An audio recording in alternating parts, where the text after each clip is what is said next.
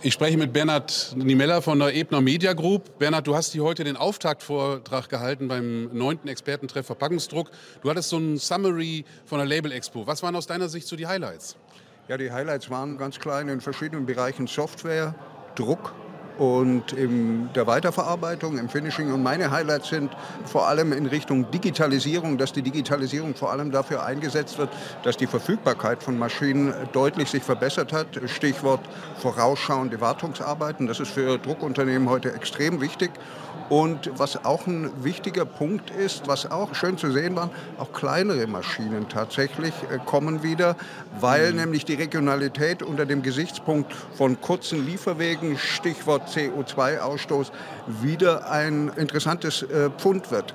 Und dann, was man natürlich auch sehen konnte, ist, dass die Digitaldrucksysteme deutlich performanter werden und jetzt tatsächlich auch wirklich in Leistungsklassen reinkommen, wo sie dann auch die analogen Maschinen durchaus ersetzen können.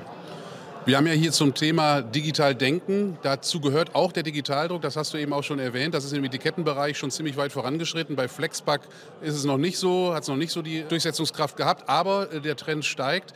Ist das eben schon ein Beispiel gewesen, digital denken, wenn du sagst, vorausschauendes Wartungskonzept entwickeln über Software und so weiter?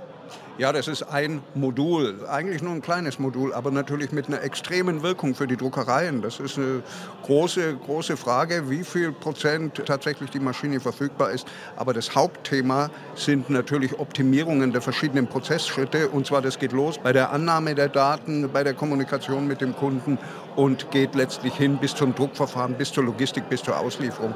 Und da einen möglichst hochautomatisierten Workflow hinzubekommen, das ist das Ziel von jedem Unternehmen. Du hast die kleine Digitaldruckmaschine angedeutet. Die hat mich auch überrascht. Ist ja quasi fast für einen Kofferraum vom T5.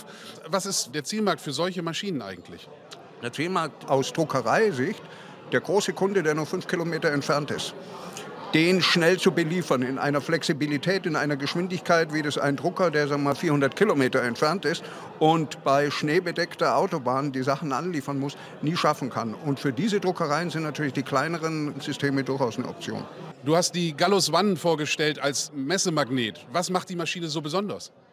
Also die Maschine ist erstens mal ziemlich performant, äh, hat natürlich einige Leistungswerte, die schon klasse sind. Aber ich habe es vor allem auch deswegen erwähnt, weil man bei dieser Maschine auch sehr gut sehen kann, dass das Selbstverständnis der Maschinenbauer sich gewandelt hat.